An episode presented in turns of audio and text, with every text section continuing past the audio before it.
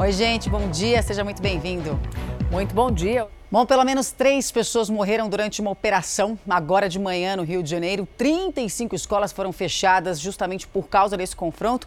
E quem tem mais informações para a gente é o Fábio Peixoto. Fábio, bom dia para você. Lamentável, né? E a população fica aí nesse eh, meio, né, desse fogo cruzado, né? Um absurdo. Pois é, Roberta, muito bom dia para você, bom dia a todos que nos acompanham no Fala Brasil. A população vira refém de toda essa violência. A gente está, inclusive, na Avenida Brasil, às margens de uma das comunidades do complexo da Maré, onde essa operação acontece ainda e continua, né? A Polícia Militar, junto com a Polícia Civil, entraram na comunidade para acabar com uma guerra entre traficantes rivais. Foi aí então que três homens foram baleados, não resistiram e acabaram morrendo no hospital. Um outro homem foi preso, havia uma prisão, inclusive um mandado de prisão em aberto, e também foram apreendidos dois fuzis, uma pistola e uma granada, além de drogas. Vale ressaltar também que esses traficantes, tentando fugir, acabaram implantando caos nas três principais vias aqui do Rio de Janeiro, como na Avenida Brasil, a linha amarela e a linha vermelha, colocando barricadas, colocando fogo nessas barricadas. Houve também uma intensa troca de tiros e os moradores e também motoristas que passavam nessas vias acabaram abandonando seus carros para tentar se abrigar. Agora o clima é um pouco mais tranquilo, mas a gente vê um policiamento bem reforçado aqui na região, um trânsito bem intenso também por conta de todo esse caos. Ainda continua essa operação da Polícia Militar com a Polícia Civil e o, o clima ainda é bem de tensão, mas nesse momento policiamento bem reforçado na região. Mariana e Roberta. Fábio, tem alguma previsão para essa operação terminar? Ela deve durar todo o dia de hoje? E como é que está essa, essa previsão? Ainda não há previsão. Isso porque os blindados ainda estão na comunidade. Há também um helicóptero da Polícia Civil dando apoio, fazendo voos rasantes por aqui. Vale ressaltar também que a gente recebeu a informação que os criminosos ainda estão tentando fugir por uma zona de mata e por isso mesmo os policiais estão tentando encurralá-los. Vale ressaltar que é o BOP atuando como polícia militar, a Coordenadoria de Recursos Especiais com blindados, com helicóptero e também o BAC, que é o Batalhão de Ações Campantes. Ou seja, ainda acontece a operação, não há é, previsão para que ela acabe e a gente vai atualizando na programação aqui da Record TV. Certo, obrigada. Vi qualquer novidade, você pode voltar aqui com a gente ao vivo no Fala Brasil. Você tem, evidentemente, prioridade. Bom, o fato é, os assaltantes continuam, portanto, foragidos. A polícia faz o cerco aí contra eles nesse caso, mas a população do Rio de Janeiro, principalmente, né, mas do Brasil como um todo, sempre à mercê dos criminosos, de escolas fechadas. As crianças também são as mais prejudicadas. No Rio de Janeiro, milícia e tráfico de drogas comandam muitas áreas, né? A semana começou com muito frio na capital paulista. Parece que vai continuar assim pelos próximos dias. Pedro Leão, muito bom dia para você. Nem parece primavera já. É melhor deixar o casaco para fora do armário mesmo. Pois é, exatamente, Mariana. Não só o casaco, como também a capa de chuva e o guarda-chuva por conta justamente dessa chuva. A máxima em São Paulo hoje deve ser de 21 graus, a mínima de 14. Como a gente pode perceber, está chovendo nesse momento. Temperatura aqui na Avenida Paulista de 17 graus por conta dessa chuva. Sensação térmica um pouco menor, de torno de 15, 14 graus. E por conta também dessa chuva, toda a cidade está em estado de atenção para alagamentos. A chuva preocupa não só em São Paulo, mas também em outras regiões, como a, o sul de Minas e também o sul do estado do Rio de Janeiro. Ali naquela, nessas duas regiões, as pessoas vão ter que se preocupar um pouco mais com essa chuva que não deve ir embora tão cedo. Ela deve persistir até o fim da semana. Até o fim da semana também, a temperatura máxima aqui em São Paulo não deve passar de 21 graus. Mariana, Roberta, Obrigada, Pedro. Olha, para uns a chuva é um inconveniente, mas para outros é uma verdadeira benção. O Corpo de Bombeiros pôde suspender o uso de um avião no combate ao incêndio florestal numa região do Pantanal, lá em Mato Grosso do Sul, que é conhecida como Pantanal do Nabilec. A mata tinha sido atingida por muito fogo. Esse avião seria usado hoje, mas os bombeiros acabaram sendo surpreendidos pela chuva, que ajudou a apagar os focos de incêndio em toda essa área, que é uma área de difícil acesso. Os bombeiros continuam de prontidão para ver se não aparecem outros focos e vai ser feito um novo reconhecimento aéreo nos próximos dias. Chuva necessária, né?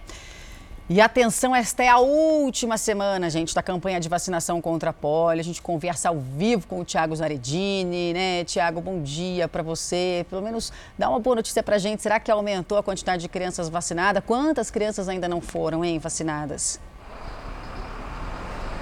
Pois é, Roberta, bom dia para você, a todos ligados no Fala Brasil. Olha, ainda precisam ser vacinadas 5 milhões e 500 mil crianças. A meta do governo federal é imunizar 95% dos pequenos com menos de 5 anos. Mas algumas capitais, como dos estados do Acre e do Rio de Janeiro, por exemplo, ainda não imunizaram nem 30% do público-alvo. Essa campanha começou oficialmente no dia 8 de agosto, mas o governo precisou prorrogá-la para até a próxima sexta-feira, dia 30 de setembro, justamente por conta dessa baixa adesão. A poliomielite não é registrada no Brasil desde o ano de 1994, mas recentemente a Organização Mundial da Saúde voltou a listar o Brasil entre os países com alto risco de receber novamente esse vírus que causa uma doença grave. É importante dizer, a poliomielite causa a paralisia infantil irreversível, em alguns casos o óbito da criança, mas pode ser evitada com uma simples vacina. Roberta Mariana.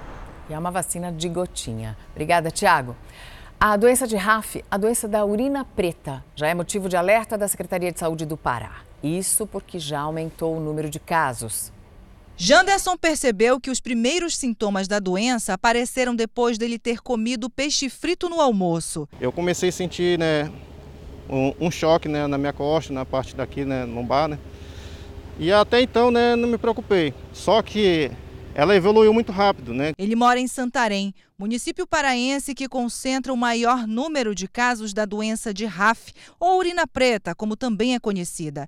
42 pessoas tiveram os mesmos sintomas que ele: dor no tórax, falta de ar, cãibras e perda de força no corpo. Este ano, em todo o Pará, já são 60 casos registrados com uma morte. Espécies como tambaqui, pirapitinga e pacu teriam mais risco de estarem contaminadas.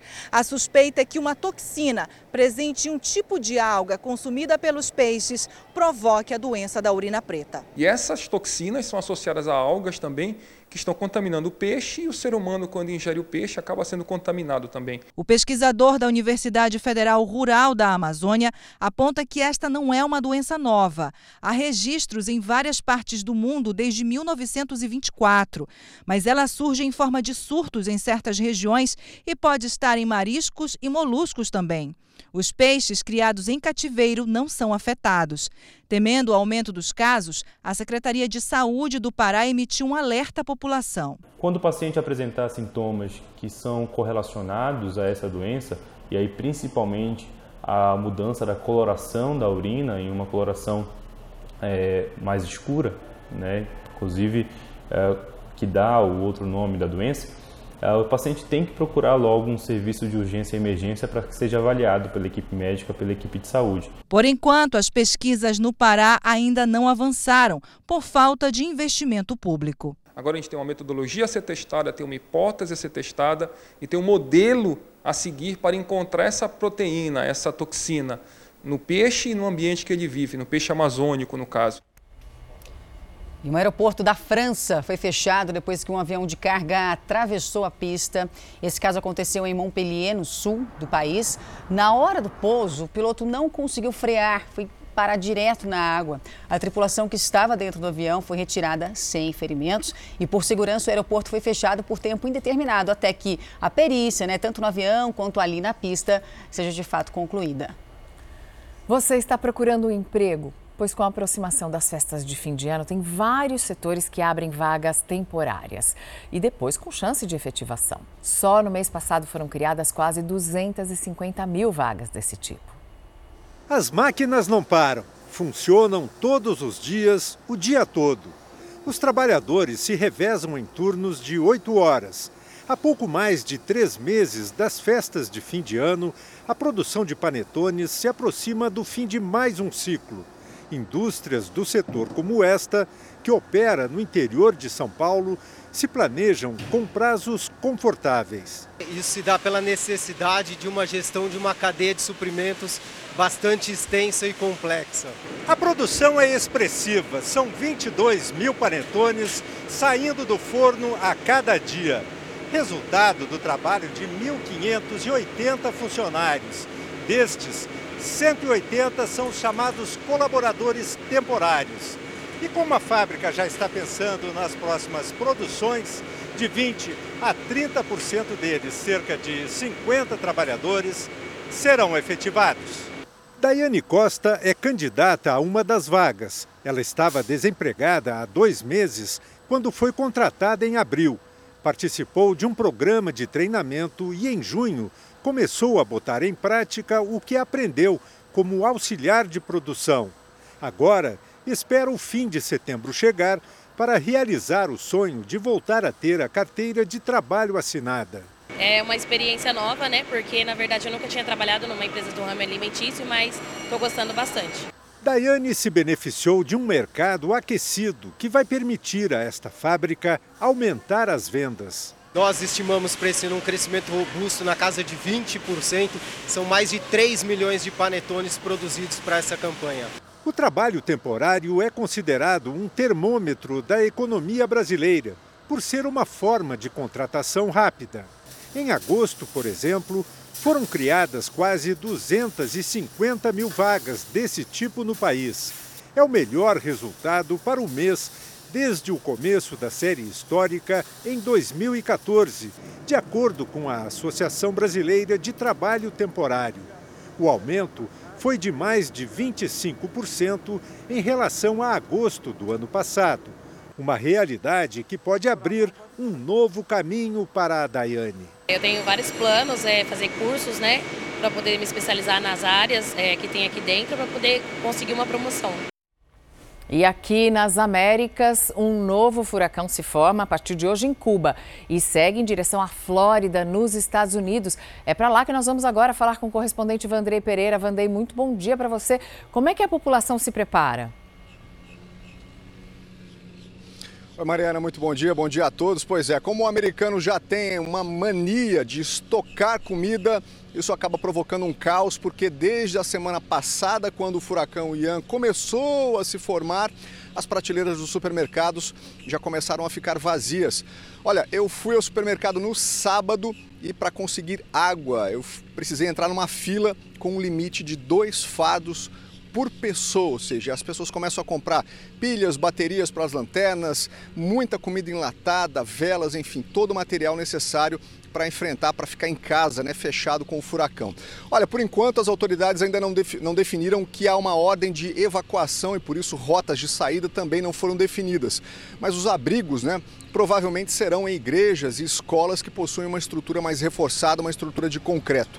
Com relação às escolas, Algumas escolas já definiram que a partir de quarta-feira a situação já é de alerta, ou seja, as crianças serão liberadas mais cedo ou as aulas já serão canceladas, porque a expectativa é que lá para quinta-feira o furacão Ian comece a bater na costa da Flórida. Bem, olha, recentemente nós tivemos o furacão Fiona, né, que deixou muitos estragos, atravessou o Caribe, causou oito mortes em Porto Rico e terminou a sua rota no Canadá, provocando bastante destruição e uma mulher ainda está desaparecida. Roberta, Mariana. Situação preocupante, portanto, Vandrei, falando ao vivo de Orlando. Obrigada, Vandrei. E olha, você sabe quanto tempo demora para um plástico se decompor na natureza? Até 400 anos. Pois é, mas tem uma solução que pode resolver esse problema, que é o bioplástico. Não é exagero dizer que ele está em toda parte. Embalagem prática para uma infinidade de produtos, depois de deixar a prateleira, o plástico é descartado rapidamente. O reflexo do consumo desenfreado está nas ruas, nas calçadas.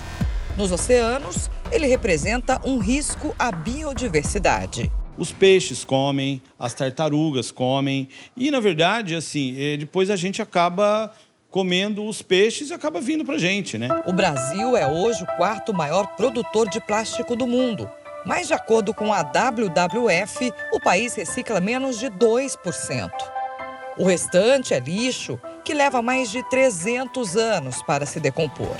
De olho no mercado da sustentabilidade, esse empresário da região decidiu investir no chamado bioplástico, que é 100% biodegradável. Começa a se biodegradar, se decompor por ação de bactérias decompositoras que estão presentes no solo, na água, no mar Uh, então aí ele vai se decompor como se fosse uma casca de fruta, por exemplo, ou qualquer outro material orgânico, sem qualquer agressão para o meio ambiente. A startup fica em Jacareí e começou as pesquisas para desenvolver o bioplástico em 2018. Esse granulado é o bioplástico, que agora pode ser transformado em qualquer tipo de embalagem, como, por exemplo, uma garrafa.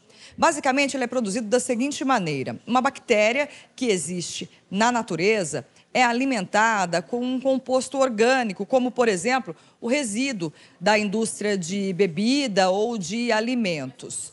Assim, a bactéria, depois de alimentada, produz o material que é o bioplástico. Se um cliente nosso faz um suco de laranja, uma cerveja ou algum outro a, alimento ou bebida, a gente consegue usar esses resíduos que sobram inevitavelmente ali da produção dele para fazer a embalagem para aquele próprio produto dele. O bioplástico leva aproximadamente seis meses para se decompor e não polui o solo. E hoje tem umas projeções que mostram que se a gente continuar nesse mesmo ritmo que a gente está no consumo e descarte de plástico, até 2040 vai ter mais plástico do que peixes nos oceanos. Que preocupante, né? Olha, a Agência Espacial dos Estados Unidos lança hoje à noite uma nave contra um asteroide. Pois é, o objetivo dessa, da NASA é fazer um, um teste para tentar mudar a trajetória do asteroide. Se esse lançamento funcionar de fato, os pesquisadores podem estudar formas de proteger o planeta Terra de futuras colisões. A missão espacial vai ter transmissão ao vivo a partir das 7h14 da noite pelas redes sociais da própria NASA. É uma espécie de teste aí para o futuro, caso seja necessário, né? Espero que não seja. Espero que não. Tão breve. Na Fazenda, tudo é motivo para discussão. Desta vez, uma brincadeira foi motivo para começar uma briga entre os peões. Pois é, a dinâmica era para dar adjetivos para os participantes, mas claro que teve gente que não gostou nada de saber a opinião né, dos outros peões e a confusão, pronto, foi armada com direito a bate-boca, troca de ofensas, enfim. Hoje, às 11 da noite, tem prova de fogo valendo o lampião com os poderes que vão definir a próxima roça. Bom, e a propaganda eleitoral dos candidatos às eleições no rádio, na televisão, termina já nesta quinta-feira. A gente conversa ao vivo com a Vanessa Lima, direto de Brasília. Vanessa, bom dia para você. Quais são as informações aí importantes para o eleitor, né, que precisa estar atento já no primeiro turno? É isso, Roberta. Muito bom dia para você. Além do fim do horário eleitoral, que começou no dia 26 de agosto, o eleitor precisa ficar atento ao horário de votação no próximo domingo, no primeiro turno. Na maioria dos estados, vai ser entre 8 da manhã e 5 horas da tarde. Mas como essa votação tem que ser unificada, como determinou o TSE, nos estados em que há fuso horário diferente, vai ter uma adaptação. Por exemplo, as sessões eleitorais de Rondônia, Mato Grosso, Mato Grosso do Sul, E Roraima vão ser abertas às 7 horas da manhã no horário local. Já em Fernando de Noronha, a votação vai começar às 9 horas da manhã no horário local. Tudo para coincidir com o início da votação nos estados que vão ter que obedecer ao horário oficial de Brasília. Mariana, Roberta. Obrigada, Vanessa. O Mega Help, o evento mundial de valorização da vida, reuniu só em São Paulo mais de 30 mil pessoas. Essa iniciativa busca ouvir e orientar pessoas que estejam passando por problemas. E o evento aconteceu também em mais de 16 países. Em São Paulo, 30 mil pessoas reunidas em nome da valorização da vida.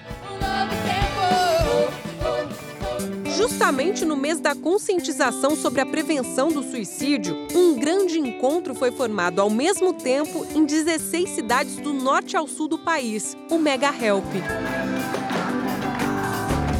No Rio de Janeiro, mais de 15 mil pessoas se uniram para mostrar que sempre há tempo para um recomeço. Jovens de Belém, Brasília, Curitiba e muitos outros municípios brasileiros também se juntaram nesse propósito. O Mega Help cruzou o planeta e chegou ao Japão.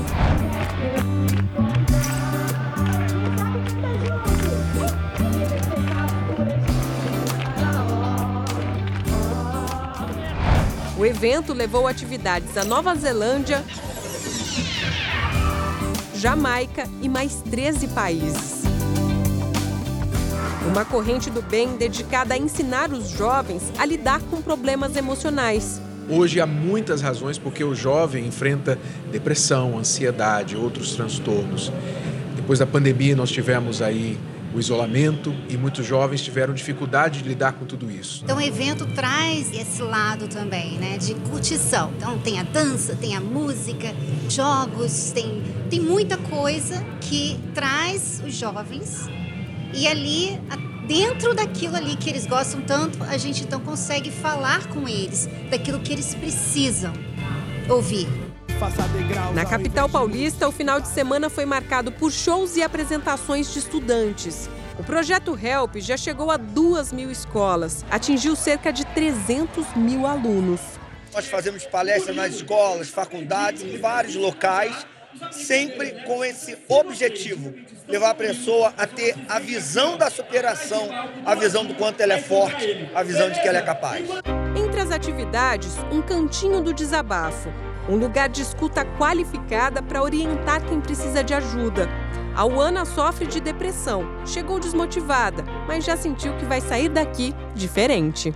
Poder estar conversando com eles, tirando todas as dúvidas, desabafando, até o que a gente sente sai, porque a gente sente bem mais leve. Esta mega carta representa uma das ações mais importantes desse projeto. Todos os anos, cartinhas são espalhadas em pontos estratégicos das cidades. Esses bilhetes são escritos por voluntários que já superaram problemas psicológicos, os remetentes. Os destinatários são pessoas que estão precisando de apoio e não sabem onde encontrar. Só para ter uma ideia, só no mês de setembro desse ano foram entregues 7 milhões de mensagens de esperança neste formato. Andresa é uma das 7 mil voluntárias do projeto. Antes de ser acolhida, chegou a tentar tirar a própria vida. Hoje ajuda a ressignificar a história de milhares de jovens com passados parecidos com o dela. Eu descobri que onde eu achava que era a minha fraqueza, na verdade era a minha maior força. Então hoje eu ajudo outras pessoas a descobrir essa força também. H é Projeções apontam que Giorgia Meloni, do partido Irmãos de Itália, um partido de extrema-direita, é a nova primeira-ministra italiana, com raízes que lembram ao fascismo. Essa é a primeira vez que alguém da direita radical assume o governo desde a Segunda Guerra Mundial. Giorgia Meloni defende um discurso nacionalista, atacando a integração entre a União Europeia e as políticas de imigração dentro da Itália. Países como Alemanha e França já se manifestaram e pediram que Meloni comande o país com sabedoria, pensando no bem-estar de toda a União Europeia. Bom, e a gente volta a falar do massacre numa escola da Rússia. Hoje de manhã, o atirador era um ex-aluno do colégio, nascido em 1988. Segundo as autoridades russas, a roupa desse homem de 33 anos, né, o casaco, tinha uma suástica, que é o símbolo do nazismo. A polícia quer saber se o suspeito, né, que se matou inclusive logo depois do ataque, tinha alguma ligação né, mais, é, mais, mais estreita ali com grupos fascistas e nazistas da Rússia. Até o momento, 13 pessoas morreram, sendo sete delas crianças. Gente. As outras vítimas, né, 21 vítimas na realidade, foram levadas para hospitais da região. Ainda não se sabe o estado de saúde delas. A gente vê que esse extremismo e essa intolerância, essa xenofobia continua a existir. A União Europeia já tem décadas, a imigração entre os países é permitida e a gente vê que há uma reação na Itália com a eleição de uma primeira-ministra de extrema-direita e na Rússia, Rússia sendo Rússia, é, com essas manifestações é, que a gente vê com frequência. E a polícia descobriu um esquema de tráfico internacional de drogas que saía de portos aqui do Brasil. Cocaína, por exemplo, que chegava até a Europa, entre cargas de manga e gengibre. Pois é, isso quando os criminosos não davam um jeito né, de colocar as drogas no navio usando cordas. No container, mangas brasileiras fresquinhas com destino à Europa. Elas estão encaixotadas, organizadas em filas e contaminadas. Contaminadas é um termo usado pela Polícia Federal para se referir a uma carga legal que é acompanhada por tijolos de cocaína. Nessa operação, o cão farejador da polícia não demora a acusar onde está a droga. Já acusou esse? E tem muita. Cheio. de cima até embaixo. A carga toda está contaminada com cocaína. Positivo. Qualidade boa. A cocaína apreendida entre mangas e gengibres é resultado de uma investigação da Polícia Federal. Foi descoberto um acordo entre traficantes e funcionários de empresas do ramo da exportação. Essas companhias mandam alimentos brasileiros para fora do país com regularidade, usando os portos do Brasil. Tivemos acesso, com exclusividade, aos áudios captados durante a investigação da polícia. Eles revelam como o esquema funcionava. Aí como é que funciona a fruta? Tu vai entrar em contato com uma trading que é especializada aqui no Brasil em fazer venda de fruta e alimentos, né, alimentos em geral. Essa trading vai ser a intermediária do negócio, que é nossa parceira, entendeu? A gente tem um cara lá dentro. É simples, bem simples o negócio. A trade, que a quadrilha se refere no áudio, é um termo em inglês usado para classificar empresas exportadoras que fazem operações de compra e venda entre países. A organização criminosa responsável por essas cargas foi formada aqui no litoral de São Paulo. São criminosos que se aproveitam das fragilidades nos portos, das falhas na segurança e até de funcionários aliciados por traficantes. Eles usam vários métodos diferentes para embarcar a droga, como, por exemplo, subir a cocaína no navio já em alto mar. É o que a polícia chama de içamento. O traficante se aproxima com um barquinho carregado de cocaína. Uma corda de dentro do navio é lançada para os criminosos lá embaixo e a droga é literalmente içada. Dentro do navio, funcionários envolvidos no esquema trocam parte da carga por cocaína. Durante a investigação, a polícia apreendeu drogas nos portos de Santos, Salvador e Natal, pontos de partida nos navios para a Europa. As apreensões foram um pontapé inicial para a Operação Marítimo da Polícia Federal. Em julho deste ano, a polícia cumpriu mandados de prisão e de apreensão em sete estados. Nos vídeos obtidos com exclusividade pela Record TV, as imagens mostram o resultado da operação. Muita droga e dinheiro apreendidos. Em uma ação coordenada pela Polícia Federal no Rio Grande do Norte, três homens foram presos. Segundo a polícia, eles se preparavam para fazer o içamento da droga em alto mar. A Polícia Federal também identificou quem iria receber toda essa droga na Europa. Na verdade, os três maiores narcotraficantes brasileiros em atividade. Um deles está preso na Hungria. Trata-se do ex-major da PM do Mato Grosso do Sul, Sérgio Roberto de Carvalho, chamado na Europa de Escobar brasileiro. Ele é considerado um dos maiores narcotraficantes do mundo. Além do major, duas outras pessoas foram apontadas pela polícia de participação no esquema. Karine de Oliveira Campos, apelidada de Rainha da Cocaína no Porto de Santos, e Marcelo Mendes Ferreira. O casal, foragido, está na lista de procurados pela Interpol, a Polícia Internacional. Marido e mulher são acusados de exportar quase 4 toneladas de cocaína para países europeus. Mas poderia ser muito mais. Durante a investigação, a polícia interceptou cerca de 8 toneladas de cocaína destinada a países da Europa. Nossa equipe não localizou a defesa do casal Marcelo e Karine. E o advogado do Major Carvalho disse que não defende o Major nesta questão.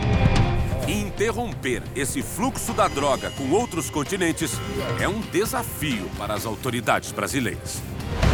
Essa cadeia logística terminou. O tráfico não terminou, mas essa, essa organização não existe mais. Nessa reta final de campanha para o primeiro turno, vamos ver como será o dia dos candidatos à presidência. O presidente Jair Bolsonaro participa da sabatina promovida pela Record TV no Jornal da Record às 7h40 da noite. O candidato Ciro Gomes cumpre agenda no comitê de campanha em São Paulo e fará uma transmissão ao vivo às 10 horas da manhã com o Manifesto à Nação. À noite, participa de um podcast. O ex-presidente candidato Luiz Inácio Lula da Silva tem reunião marcada com artistas, intelectuais e representantes de movimentos em São Paulo. A candidata Simone Tebet participa da Caminhada da Esperança em Maringá, no Paraná. ela ainda vai se encontrar com representantes da Associação Comercial e Industrial do Estado. Simone Tebet também tem encontros em Pelotas e em Santa Maria, no Rio Grande do Sul. O candidato Felipe Dávila participa de uma sabatina e em seguida dará entrevista para um podcast. A candidata Soraya Tronic cumpre a agenda em Jundiaí, no interior paulista. Ela participa de uma caminhada com eleitores.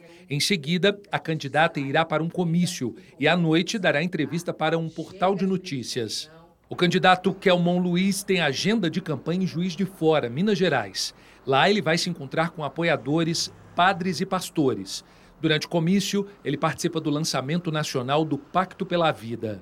Agora faltam apenas seis dias para o primeiro turno das eleições. O presidente do TSE, o ministro Alexandre de Moraes, convidou todos os candidatos a presidente e vice-presidente da República, além de representantes do Ministério Público, da Ordem dos Advogados do Brasil, da Polícia Federal, dos partidos políticos e das Forças Armadas, para conhecerem, na próxima quarta-feira, a sessão onde vai ocorrer a totalização e divulgação dos resultados. Esta sala, ela fica no centro Centro de Processamento de Dados aqui do TSE. Lá estão os computadores que irão processar o resultado das eleições. As sabatinas do Jornal da Record, que começam hoje com Jair Bolsonaro, seguem até quarta-feira. O entrevistado de amanhã será Ciro Gomes, candidato à presidência pelo PDT. E na quarta será a vez de Simone Tebet, a candidata do MDB, sempre às 7h40 da noite. Fala Brasil termina aqui. Você fica agora com Hoje em Dia. Um ótimo dia para você. Um beijo, César.